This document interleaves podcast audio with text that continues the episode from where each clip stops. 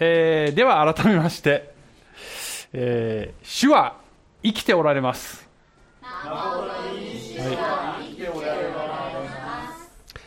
はい、えー、ではイースターのメッセージをしたいと思います。はい。さあ、皆さん、えー、1ヶ月ぐらい前の出来事なんですけど、ちょうど私が家族と一緒に、あの、お休みをいただいてアメリカにちょっと行っていた間に起こった出来事なんですが、えー、9歳の娘のルカが向こうでできたお友達の家に一泊でお泊まり会に行ったんですね。えー、そしたらまだ夜になる前に相手のお母さんから電話が来て、あの、ルカさんがどうしてもお父さんに電話してって言うから、変わりますねって言って、そしたら娘が出たら、ウェーンって泣いている。えー、もう寂しくなっちゃったの？と思いきやそうではなく、あのね、あの、警察の車が10台ぐらいあって、で、泥棒が、泥棒が、それで、ヘリコプターが6台も飛んでて、それでバンバンって音が聞こえて、え、なになになに何があったの？って、ちょ、ちょっと待って、ちょっと、相手のお母さんにもう一回変わってくれる？って言って、そのお母さんによると、どうやら本当に何か事件があったらしく、あの、その人の家に泥棒が入ったということではなくてですね、何かの事件の犯人が車を盗んで逃走しているのを警察が追いかけるというカーチェイスの一部を娘は目撃したらしいのね。で、犯人は警察に発砲とかして、近所のあの、どっかの家のベランダが壊れたりしてたらしいんだね。で、えー、まあ、そのお母さんがですね、でも、もう、でももう大丈夫ですからと。もう犯人以外は誰も怪我をしてないし、今はもう安全なので、どうぞご心配なさらないでくださいとおっしゃったので、私は、まあちょっと正確に何があったかよくわかんなかったけど、何があったにせよ、もう大丈夫なんだなと思って、まあ娘、娘にもう一回変わってもらって、さっきからこれが はい。娘にもう一回変わってもらって、あの、もう、あの、大丈夫だからねって泣かなくていいからね。ね。そこにつながって ね。わかるでしょ？あのせっかくのお泊まり会なんだから、ここから楽しんだらいいよ、神様が守ってるからね、と言って、そした娘が、あの、ま、分かったあ。私が大丈夫だってことはわかった。でも、パパとママは大丈夫？って言うから、あの、その時我々は高速道路で30分以上離れたところにいたので、そっちの事件の影響が及ぶことは絶対ありえないんですけど、まあ怖くなってね、心配になっちゃったんだなと思って、大丈夫だよ、パパとママも神様が守ってくださってるからね、安心して楽しんできたらいいからね、と言ったら、わかったできるだけ楽しむように頑張るからけなげ。で、後で、えー、そのにそのですね、事件はニュースでやってまして、逃走する犯人が逮捕される瞬間をヘリポヘリコプターから捉えた映像がネットで流れてたんですね。これです。ちょっとご覧ください。さあ、あの、まあ、一つのピックアップのトラップトラックがすごい勢いでこれね走ってるんですね道路をね逃げてるんですねで、えー、途中でね、警察の車がブロックしようとするんだけど、突っ切って、ほら、で、ポールに激突した。はい。そしたら、犯人が出てきて、今度徒歩で走って逃げる。ちょっとカクカクしてるね。かはい、走って逃げる。道路を横切って止まってる車をまた盗もうとするが開かない開かないそしてまた逃げてはい走る走るが後ろから来た警官がタックルしてそして警官が折り重なって犯人を取り押さえましたという。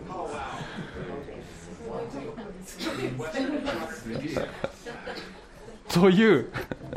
あの何ちゅうもんを目撃しとんねんっていうね。映画かよっていう。これちょっとすみません。えー、まあ、誰一人ね、怪我せずに一件落着してよかったんですけど、まあ、娘が泣きながら電話してきた時に、すでに多分その時は犯人は取り押さえられてたんですよね。でも幼い娘はまだ恐れに支配されていて、まるでその悪の影響が残っているかのような錯覚に陥っていたのかもしれない。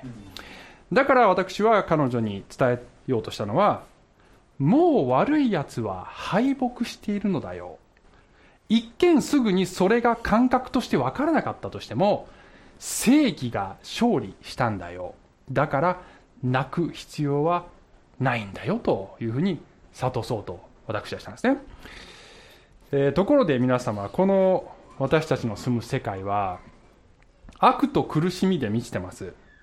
貧困戦争差別そしていろいろな病気愛する人との死別失業家庭の崩壊そして自然災害いろいろなことで世界は涙と叫びで満ちているのでありませんか？で聖書によると元を正せばそれは全てそれらは全て悪魔の支配と人間の罪のが人間に罪が入った世界に罪が入ったというところに全ては起因していると。からそれ全部ひっくるめて一言で悪と表現できるんですけどそして私たちの目にはまるでこの悪が勝ち誇っているように見え正義の神は負けているように見えなくもない。そして無力感や恐れに苛まれることがある。しかし本当にそうなのだろうか。確かに聖書にも今なおサタンがこの世の神だと書いてあって確かに悪の影響を受けて私たちは今しばらく苦しまなければなりませんがしかしながら実は同時に悪魔は敗北が決定しているということを聖書は言ってるんですよね。悪魔が悠々と好き勝手なことをして勝ち誇っているというピクチャーで世界を捉えるのかそれとももう悪魔が自分の終わりの時が近いことを悟って方法の体で最後の悪ががきをしながら逃走している。そして今にも先ほどの犯人のように完全に取り押さえられる時が来ようとしているのかどっちの見方で世界を見るかによって気持ちも生き方も変わってくるのではないですか。イエス様はもう泣かなくていいんだよとおっしゃいました。なぜなら私が勝利したからだよと。なぜ勝利したことがわかるのか。イエスが復活したからでありますね。さあ今日は最終的に、えー、こういうことを言いたいと思うんですね。復活のイエスがあなたの涙を拭うということを話していきたいと思います。はい。えー、さて、今日はですね、ヨハネの20章から復活の朝の出来事を見ていきたいと思いますが、えー、イエス様は金曜日にローマ帝国の極刑である十字架で死にました。そして、死体はその日のうちに十字架から取り下ろされて、雨布でぐるぐる巻きにされ、そして岩に掘って作った墓に葬られました。入り口は大きな岩で塞がれ、ローマの封印が張られ、万兵が見張りをするというそういう厳重さで守られていた。そしてその次の日は安息日でした。真理に付き従っていたはずの人たちは恐れて身を隠しそして悪が勝利して闇が世界を覆ったまま誰も何もできないその無力感の沈黙の土曜日。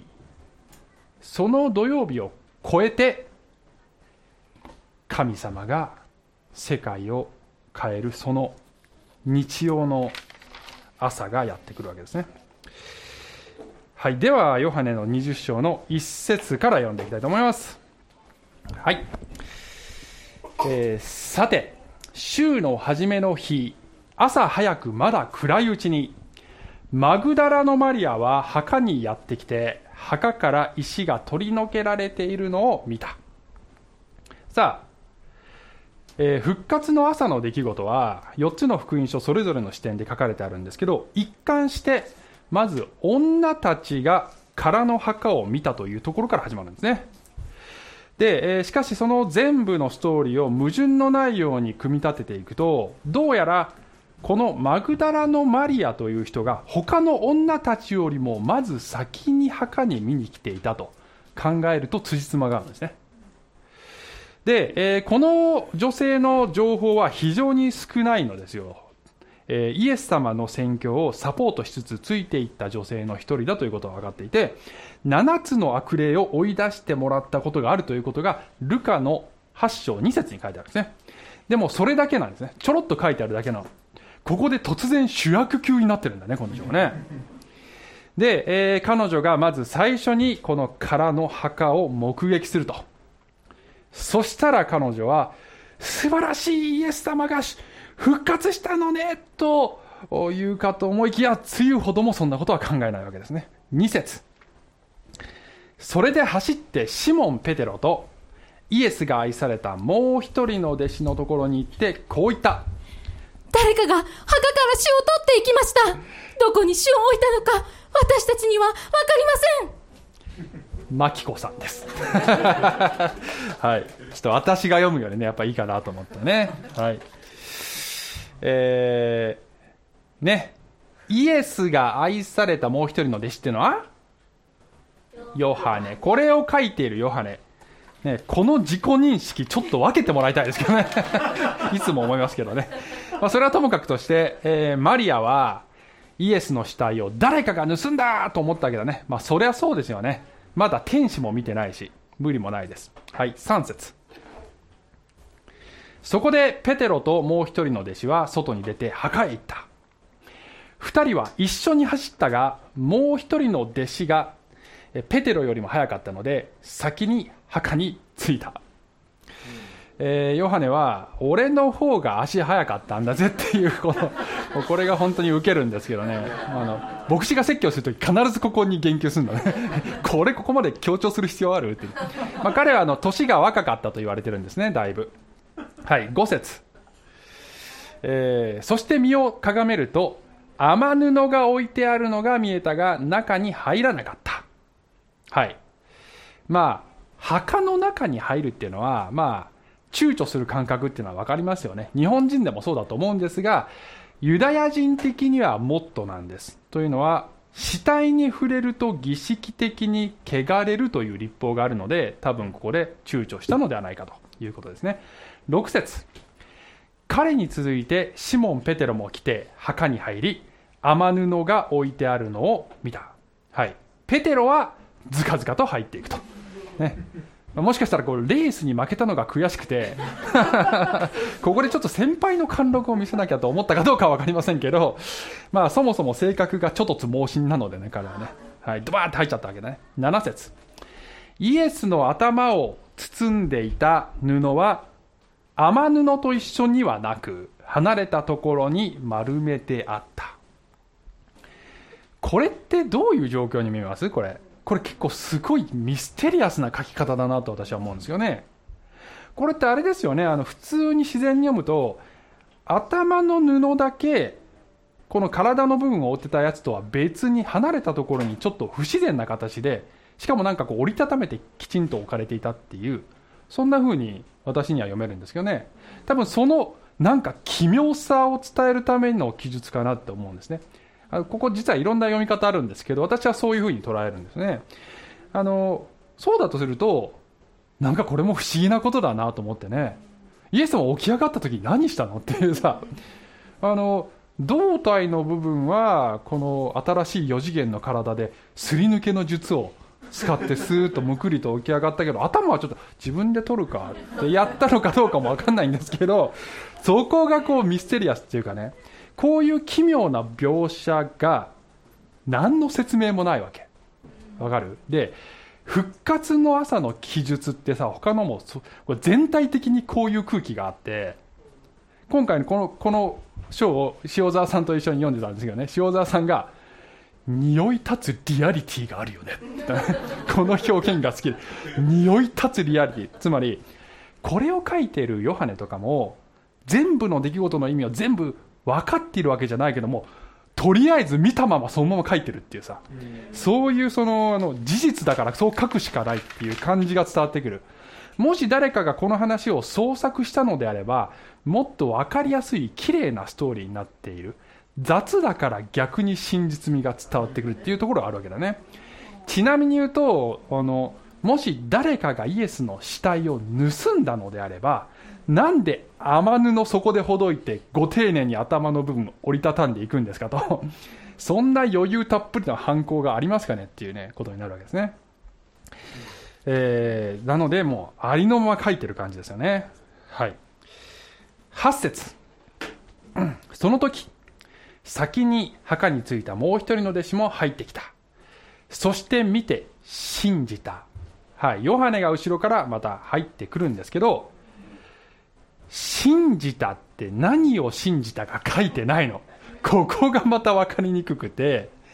これもねちょっといろんな読み方があるんですけどまあおそらくは、えーイエス様がもともと復活するよって言ってたのでそうか生き返ったんだなというところまで彼はそこで悟ったのではないかと思われる、うん、けれども9節見るとちょっと不思議で9節彼らはイエスが死人の中からよみがえらなければならないという聖書をまだ理解していなかった。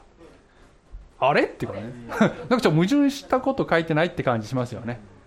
で、えーまあ、これをもし矛盾なく読むとすれば、まあ、いくつかの可能性があると思うんですけど、えーその時までは理解していなかったがこの場面でヨハネに関してはそれが初めて分かったという読み方は可能かと、えーもしくはもう一つ私が可能性として思うのはあの聖書をまだ理解してなかったって書いてある。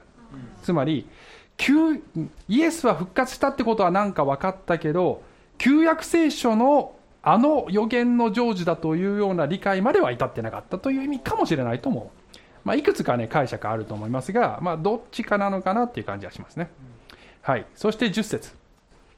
それで弟子たちは再び自分たちのところに帰っていった、まあ、とりあえずこの状況で帰る以外どうしたらいいか分かんないっていうね感じで感じでしょうかね。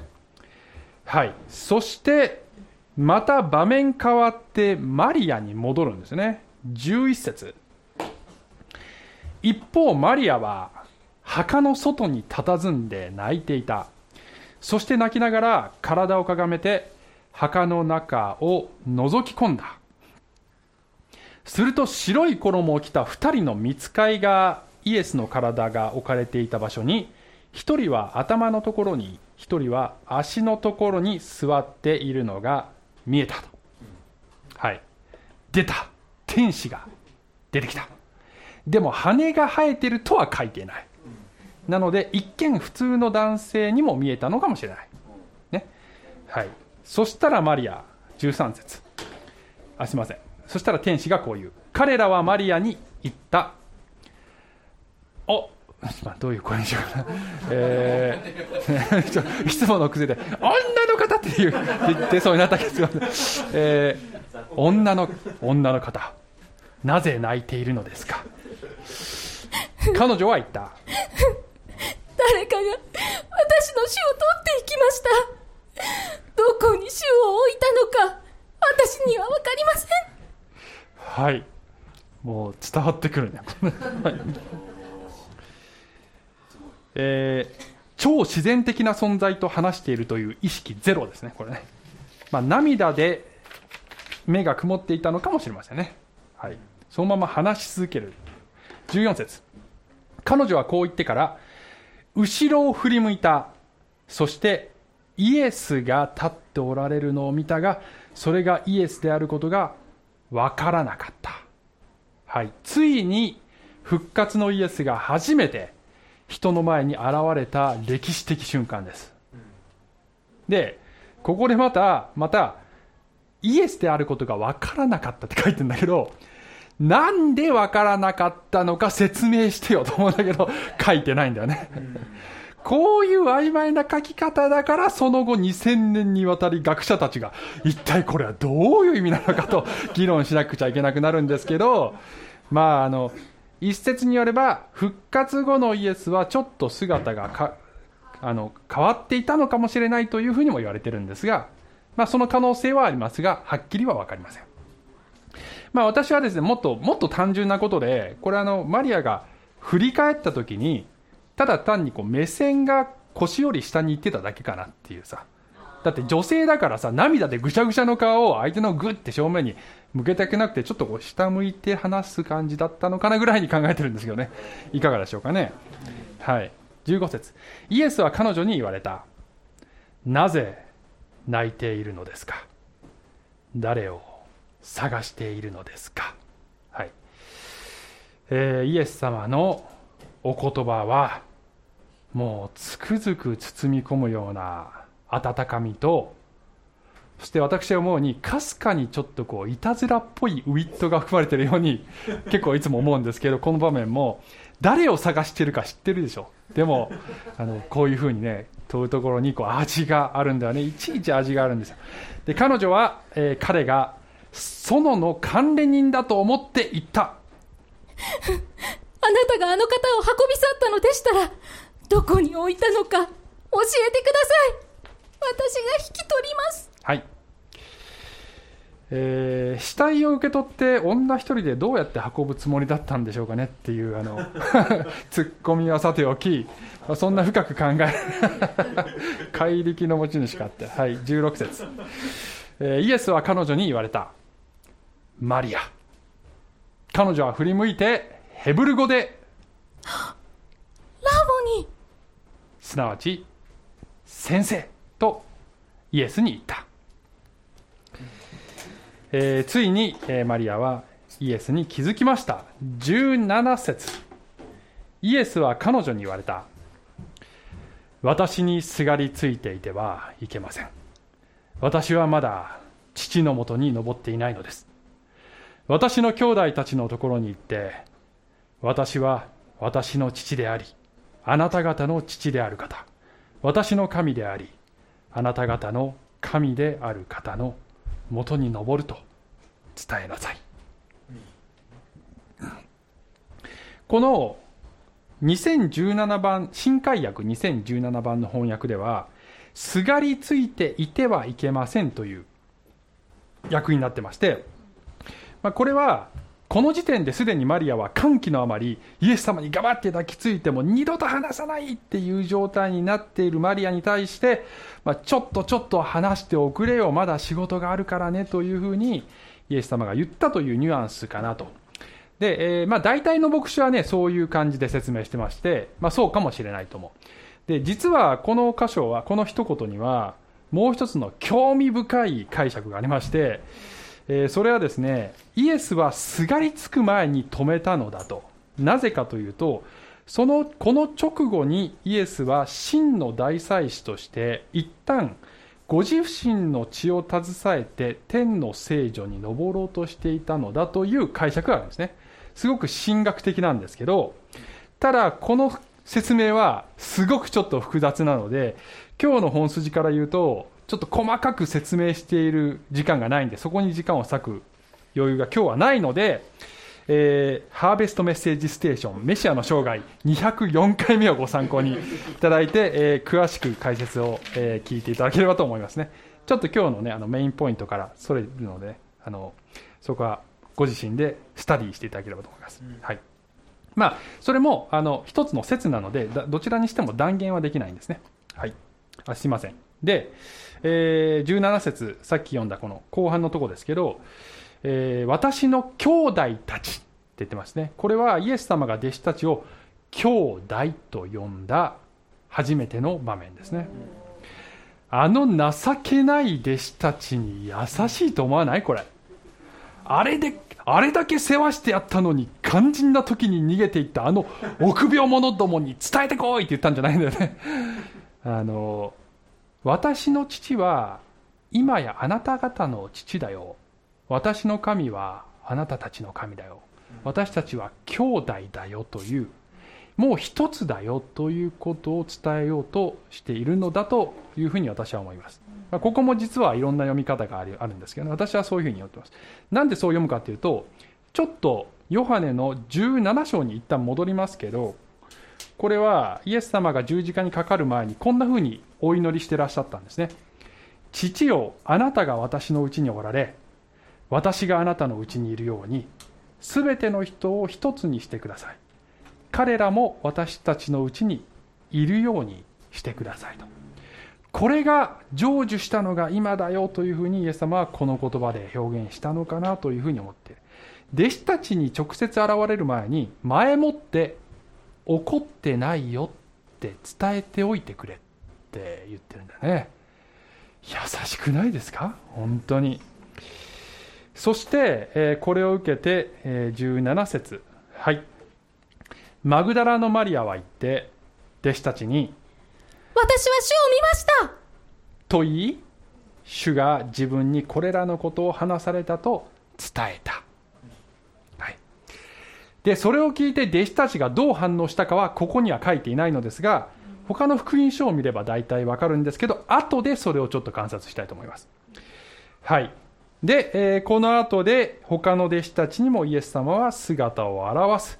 復活の朝のドラマはまだまだ続くんですが、えー今日はメインテキストとしてはここまでにしたいと思います。ここからちょっと後半を話していきたいんですけど、えー今日はあこのポイントで話しているんですね。復活のイエスがあなたの涙を拭うという話をここからしていきたいんですが、なぜ泣いているのですかとイエスはマリアに言われました。私たちも人生でたくさん涙を流す。でも復活のイエスと出会うなら涙は喜びに変えられていく。イエス様は泣く気持ちに共感しつつも同時に本当はもう泣く必要はないのだよと優しく諭してくださるんですね。でここからはい復活のイエスが拭う3つの涙ということでねちょっと考えていきたいと思いますがよろしいでしょうか？はい。ん？はい。涙が3つあるっていうか3種類の涙ね。はい。1つ目は失望の涙ですよね。失望の涙、えーイエス様が十字架についた時マグダラのマリアだけではなくイエスに従っていた人たち弟子たちも含めてみんな失意のどん底にどん底にあったわけですよね。それは彼らはイエス様が予言されていたあのメシアだと思っていた。そして必ずローマ帝国をやっつけてくれると思ってたんだね。ところがよりにもよってそのローマ帝国の刑である十字架で殺されると。どこがメシアなのっていうことになったわけですよ。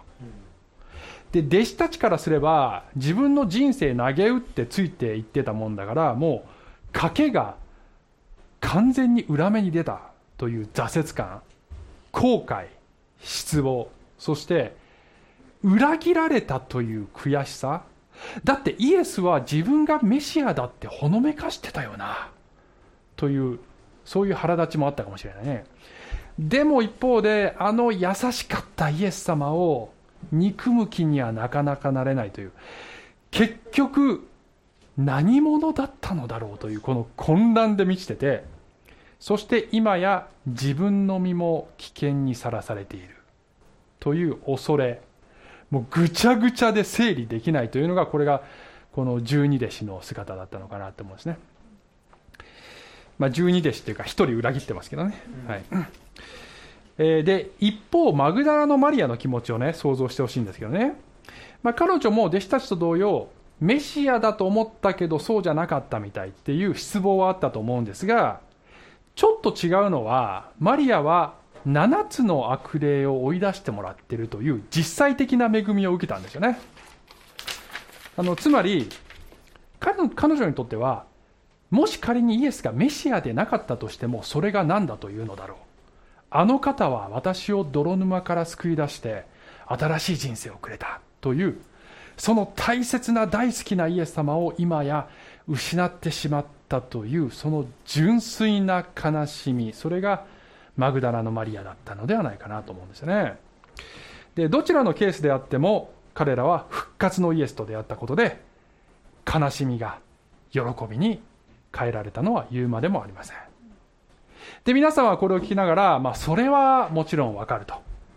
でもそれが現代に生きる私たちに何の関係があるのって思ってるかもしれませんが大ありです。大ありです。なぜかというとイエス様の十字架というのはこの世の悪の超濃縮バージョンです。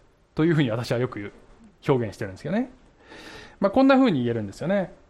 歴史上で最も正しい人が極悪人として最も悲惨な死を遂げる。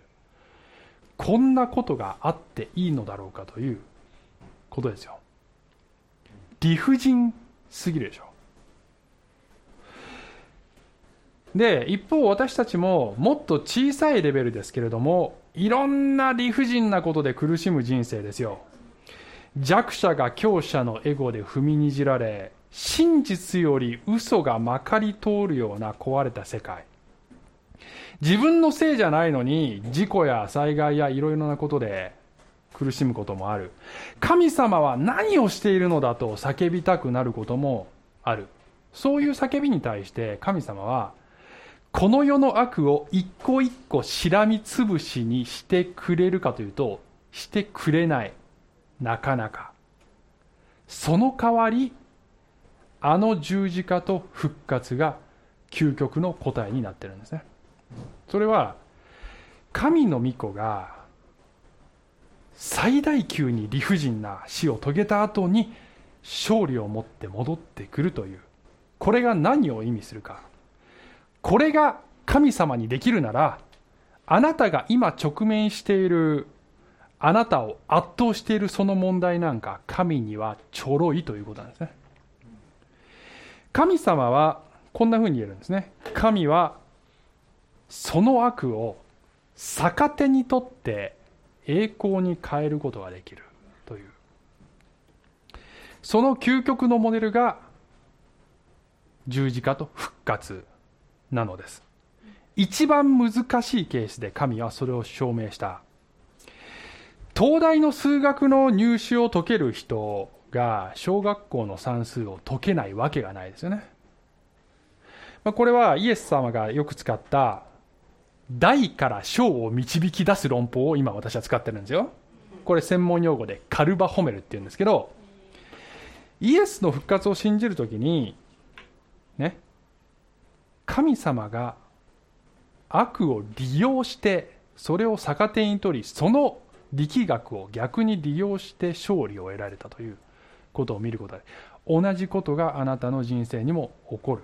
すぐに苦しみがパッと消えるわけじゃない。でもその最中も神は勝利に向かって栄光を表そうとしておられると信じられる。あなたはあなたの問題を勝利者として眺めることができるようになる。これが十字架から得られる得られる適用ですね。そして究極的には死という私たちの最大の敵すらももはや敵ではない。ということを私たちは知ることができる。そこに私たちの今日適用できる適用の仕方がある。それが一つ目ね。二つ目。はい。傷んだ自己の涙と表現しましたが自己っていうのは自分に己自分自身のこと、えー、これはあのまあ、最近私はクリスチャンのアイデンティティについて話すことは結構多いかなと思うんですけどね。私たちは誰でも多かれ少なかれアイデンティティが傷ついてるんですね。自分は何者かというその認識に歪みがあるとその歪んだ自己認識からは歪んだ生き方や行動が生まれてきます。神様はそれを癒してくださるんですけど大きく分けると2段階で癒してくださるの。ね、2つの段階に分けることができるの。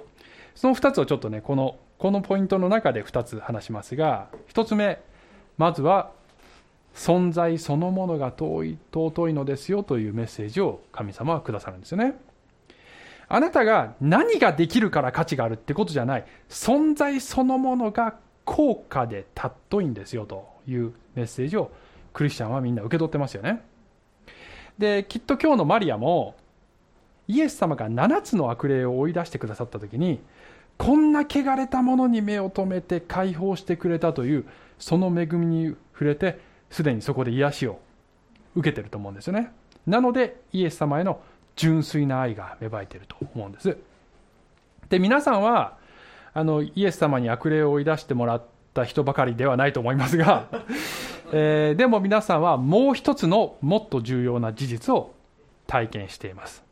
クリスチャンである方はねそれは罪人である私の身代わりにイエスが死んでくれたその事実をあなたは知っている。マリアはこの時はまだ知らない。でもあなたはそれを知っている。そこに神が私をこの上なく価値ある存在とみなしてくれたというメッセージを私たちは汲み取りますよね。で、えー、しかしながらそれだけではないんですね。もう一つのポイントはあなたは働きにおいて有用ですよというメッセージなんですね。復活の記事の中で私がですね、まあ、非常にこう不思議だと思うのはやっぱりこのねあの最初の目撃者目撃者がマグダレの 難しいこれすごい難しいなマグダラのマリアとかってさマグダラのマリアであったということがね実に不思議ですよね。あの一般に復活のこの出来事の説明でね皆さんこんな風に聞くと思うんですね。復活の最初の目撃者が女性たちであった。ね、マリアだけじゃなく他の女性も含めてこれは興味深い事実だと。というのは当時女性っていうのは軽んじられていて証言が法廷では正式には認められない。もし弟子たちが自分たちの立場を守るためにこの話を創作したんだったらわざわざこんな不利な設定でストーリー作んないでしょだから逆に真実味があると事実そうだったからそう書くしかなかったというね、さっきと言ったことと一緒。でもね、さらに言うとですね、考えてくださいね。その信用できない女たち、私が信用できないって言ってるわけじゃないよ、皆さんのことを。当時の常識では、その信用できない女たちの中でも特に、かつて7つの悪霊に疲れていた女ですよ。7つの悪霊に疲れた状態って私ちょっとまだ体験したことないから分かんないんだけど、個人的には。でもおそらく相当ね、錯乱状態っていうか、あのもうあの、ね、精神分裂してるような状態だと思うよ。そんな過去を持つ人間をだよ。誰が信用するんですかと。あの人またクレイジーなこと言い出してるよってなるのがオチですよね。つまりだよ、皆さん。復活したイエスが、意の一番にマグダラのマリアに姿を現した時ね、それ何が起こってるかというと、この世で最も重要なそのニュースは、この世で最も信用されない種類の、その時点ではその一人の人間に託されたという。世界中その一人だけがそのニュースを握っている状態、それが今日のシーン。神様のこの人選に私は驚愕を覚えずにはいられないですよマリアだってきっとこんな自分が何何の役に立つかなっていう気持ちはあったと思いますよその彼女にイエス様はこのニュース君に託したい。あの疑り深い弟子たちに伝えるために君をメッセンジャーとして任命したい。とおっしゃったんですよね。第一コリント1章の27節にこの言葉がありますね。しかし神は知恵あるものを恥じらせるためにこの世の愚かなものを選び強いものを恥じらせるためにこの世の弱いものを選ばれました。あなたにもイエス様は私の大切な仕事を委ねたいんだ。と今日もおっしゃっておられると思いますね。それが2つ目ですね。はい。3つ目。理解されぬ涙です。これは何を意味しているのかと言いますとイエスは復活したといくら主張してもなかなか信じてもらえないという悔し涙のことですね。ね。まあ、マグダラのマリアも他の女たちもこれ弟子たちに伝えた時に、えー、弟子たちがどう反応したかがルカの24章の11節に書いてある、はい、この話はたわごとのように思えたので使徒たちは彼女たちを信じなかったと。たわごとだと。イエス様にぴったり3年半くっついていった言ってた人たちがこの反応だからね。ね。復活するって予告聞いてたからね彼ら。でもありえないというのが彼の反応ね。でそのこの人たちもこの後で復活の使徒であってやがて復活を述べ伝えるようになっていきその弟子たちはが今度同じ悔し涙を流すようになりますイエスは復活したと主張するほどに散々迫害や弾圧を受けるようになっていくんですよねなぜそうなるか復活というものはこの世にとってたわごとだからですこの世にとってつまずきですえー、後にパウロという人もイエス様に出会って復活のイエスに出会って宣教していくんですけどね。あのアテネというところに、えー、この行って死者の復活についてこう話すんだよね。その時にアテネの人々の反応、ね、こういうふうに書いてあるんですね。使徒の働き17章32死者の復活のことを聞くとある人たちは嘲笑ったが他の人たちはそのことについてはもう一度聞くことにしようと言った。このもう一度聞くことにしようっていうのはこれは多分ニュアンスとしてはねあまたっていい？その話っていう。つまり手のいい断りというふうに読むのが正解だと思う。ちょっとまたまた聞くからさっていう。あの死んだ人が復活しましたっていうのはうさんくさい。そういうふうに必ず受け取られる、う んえー、キリストの復活を論理的に論証するというそういう本がいろいろあるんですが、まあ、非常に有名なところで、えー まあ、私よくこれ引用するんですよね。このジョッシュ・マクドウェルの「キリストは神か偽善者か」っていうね。英語であの「More than a Carpenter」っていうね。非常に有名なクラシックな本ですけどまあ、おすすめですね、えー、この本の中にこういう一節がありましてね。ちょっと読みますけどね。復活の問題はキリスト教は確実なものであるか？という質問を哲学の領域から取り去って歴史の領域における質問にします。難しい？何が言いたいんでしょうね。キリスト教は信じられるのだろうかというこの問いがあるでしょ？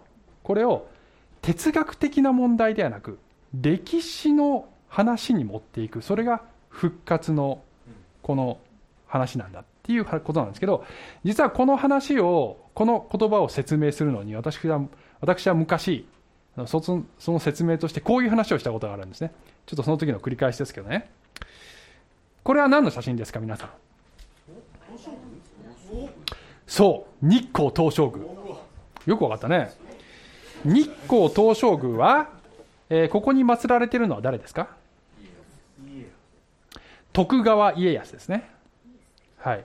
徳川家康ですね。はい。徳川家康は神様になりました。家康が神様だと信じる人と信じない人がいますよね。でも信じる人のことを別に誰もとやかく言いませんよ。だってそれって主観の問題だから。神様になったことを証明できないし神様になってないことも証明できない。検証不可能。その人が信じればそうだっていうそういう話。だからまあどうぞどうぞ信じてくださいっていう話ですね。でももし仮に仮にですよどこかの歴史学者とかが家康は実は死んで死んだ後に生き返ったんですよという論文を発表したとしたら、まあ、おそらく学会で散々バカにされ、バカにされるならいいけど、あの相手にもされないということになると思いますね。突然それは検証可能な問題になったんだね。調べればどっちか分かるっていう話にな突然なったわけ主観の問題じゃなく客観的検証が可能な話になるということですね同様にもし2000年前に実在したことが分かっているこのイエスという人物が実は本当は神様だったんですよ。そしてあ十字架にかかりましたけどあれは人の罪を背負ってくださったという意味なんです。私はそれを信じますというところで話が終わってればですよ。これ誰も文句言わないです。主観の世界だから。ああそれも素敵な信仰ですね。って終わるわけですね。けれども復活したんですよ。これは主観じゃなくて客観的事実なんですと言い出した途端突然物議を醸すことになる。バカじゃねえのと。あの嘲笑とごめん。嘲笑と批判の的になることもあり得るということですね。ただしイエスと家康の違いは何かというと名前に矢が入っているかどうかということだけではないんですね。名前は似てる。でも本質は全然違う。家康は歴史をちゃんと調べれば復活していないことがより明確になる。イエスは歴史を調べれば復活したことがより明確になる。これが違いです。イースターに皆さんによくあのお見せしている結構あの毎年ではないけど2年に1回ぐらい見せしてお見せしているこの殉教者リストがありますね。これは、えー、イエス様の12弟子のうち1人は裏切ったユダからだから抜けてる。残り11人の名前のリストですね。で11人のうち、えー、この4番目のヨハネは先ほどの記事を書いた人。この人は、えー、長生きしたんですね。自然史なんです、まあ、彼は黙示録を書くという使命がありましたので、まあ、彼も島流しにあって決して楽な人生ではなかったですよ。でも、えー、長く生きたんですね。それ以外の10人は殉教してるんですね。これはの聖書に全部書いてるわけじゃなくて書いてるのは1人だけですねそれ以外の人はあの歴史学的にほぼほぼ彼らが殉教したことがほぼほぼ分かっているということですね。え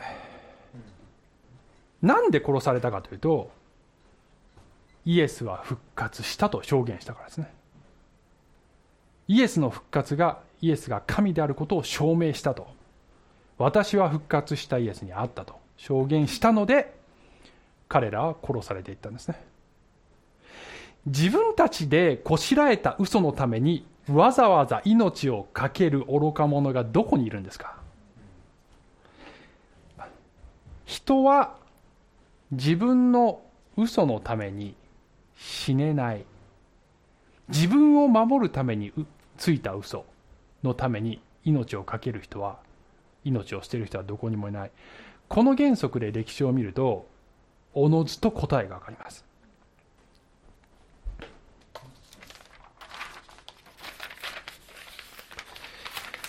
彼らは嘘のために戦ったのではないからです。真実だから戦えたんですね。そしてそれは命を懸けるに値する真実だったんですね。パウロも一足遅れて復活のイエスと出会ってそして最後は殉教するんですね。実は。聖書に書いてないよ。でもそれは分かってるんですね。でそのパウロの宣教の中で私がすごく好きなシーンがありまして、まあ、結構これご紹介するんですけど今日もそれをちょっと見たいんですね、えー、パウロが、まあ、復活を述べ伝える中でユダヤ人がカンカンに怒ってそれで訴えられるんですね。で、えー、パウロは今度はこのねあの総督フェストゥースという人とアグリッパ王というこの2人の権力者の前で弁明するというそういうシーンがあるんですよ。でここでも懲りずにパウロは復活したイエスが私に現れたのですとか証拠りもなくそういう話をすると。でよりにもよってねこんなことを言っちゃうんですけどイエス様が私に現れてこう言ったんですというこのイエスのセリフをこういうふうにね言うんですね。これイエス様のセリフね。パウロが喋ってるイエス様のセリフ。使徒の働き26章ね。私はあなたをこの民と異邦人の中から救い出し彼らのところに使わす。それは彼らの目を開いて闇から光にサタンの支配から神に立ち返らせ。こうして私を信じる信仰によって彼らが罪の許しを得て聖なるものとされた人々と共に相続に預かるためである。とイエスが言ったのですよという話をパウロがこの人たちにとうとうと語り聞かせている最中にこのフェストゥースが耐えきれなくなってねうわって叫ぶ。何と叫ぶかというとパウロよお前は頭がおかしくなっている。博学がお前を狂わせている。って言うんだよね。そしてそのフェストゥースに向かってパウロはこういうふうに言うんですね。フェストゥース閣下私は頭がおかしくはありません。私は真実で理にかなった言葉を話しています。真実で理にかなったこと。福音は多くの人にとってたわごとです。そして私たちはそれを伝えようとしてよく悔し涙を流しますね。でも私たちはこう確信しています。私たちが持っているものはこの世で最も大切な真実でありそして完全に理にかなったことであると。そしてもう一度言います。それは命を懸けるに値する真実であります。やがてイエス様は戻ってこられます。そしてあなたが流したすべての悔し涙を拭ってくださる時が来る。その時に兄弟よく私と共に戦い抜いてくれたね。私と一つの一つとなって戦い抜いてくれたね。とねぎらってくださる時が来ると思いますね。その時までどんな反応が来ようとも叫び続けたいと思いますね。イエスは復活したと。さて、えー、長くなっておりますが最後にねちょっと見ていただきたいビデオがありまして、まあ、今日はですねあのキーだキーワードは涙なんですけどすっごい可愛いビデオを見ていただきましょう、えー、これはですね6歳のエリア君という少年が英語の数字の2という綴り TWO って書きますよね。TWO ってなんで to って発音しないんですか？不思議じゃないですか？なんで to なんですか、ね、to って発音した方がいいでしょあれ。おかしいじゃないって彼が思うんですよねこれね。で泣くんですよ。涙を流すの。で最後に何というかというお母さんとやり取りするんだけどね。何というかということをちょっとご覧いただきましょうね。はい。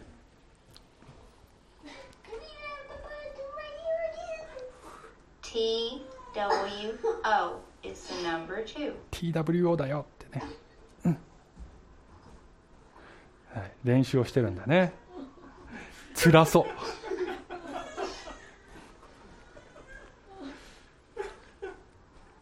you go. That's how you spell the number two.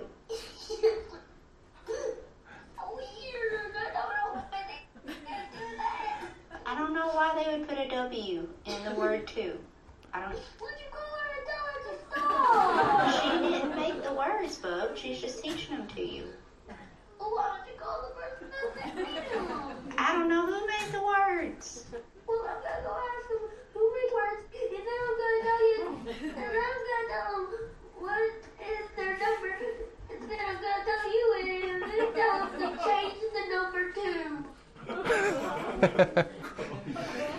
最初に作った人に数字の2を変えてもらうようにお願いするよって言ったんだよね、うん、あの言葉のルーツとしてはドイツ語とかオランダ語が元になっていてちなみにドイツ語では「ツバイ」っていうんですけどちゃんと W を発音するんですよね、まあ、英語でも to の派生語の12とか20とはちゃんと W を発音するでしょ。だからあのもともとは W を発音するはずなんだけど、何らかの経緯があって、詳しくは知らないけどね。何らかの経緯があって、本来のルールから逸脱しているわけだね。で、エリア君は実はディスレクシアという文字の読み書きに限定した発達障害があるんですね。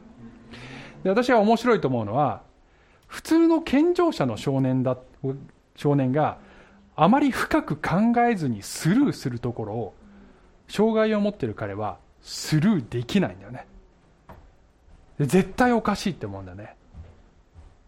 そしてクリエイターに聞いてクリエイターならこれを直せるだろうという発想に至ってるのが素晴らしいと思うんだね、まあ、ある意味その賭けがあるから逆に本質に迫れてる感じがするんですね。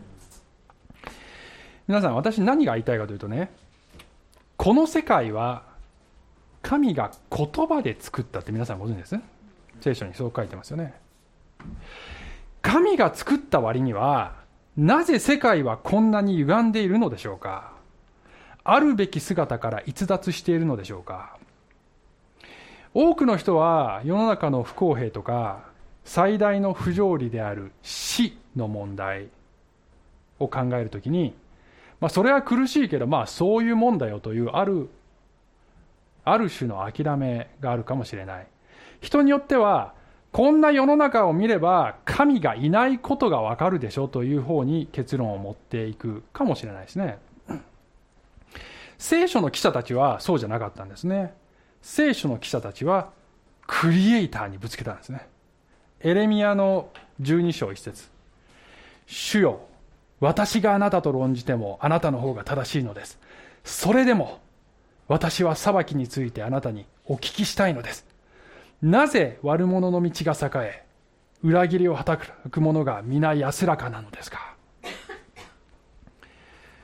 神様はあなたがこの疑問この義憤を神に直接ぶつけることを願っておられると思いますね。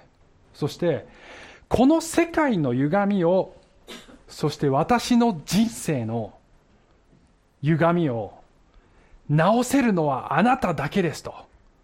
あなただけしか直せません。直してくださいよと。神に直接叫ぶのを待っておられると思いますね。で神様の答えはそうだ。私はこの世界を作り直す。それが神様の答えです。そのプレビューを私たちはイエスの復活に見ることができるんです。イエスの復活はプレビューです。世界は涙で満ちてますよ。復活のイエスがこの世界には必要です。イエス様が再び来るまで私たちはそれを叫び続けたいと思います。なぜかというと命を懸けるに値する真実を私たちは持っているからです。はいお祈りします。神様イエスを死からよみがえらせたその神の力が今日も私たちに望みますように私たちはたくさんの問題にそしてこの世の悪に圧倒されることがあるけれどもそれをはるかに上回る圧倒的な力で主がよみがえられたということを今日知ることができました。どうぞその力を日々私たちに与えあらゆる問題に対して勝利勝利者として向かわせてください。この祈りイエス様のお名前によってお祈りします。アーメン。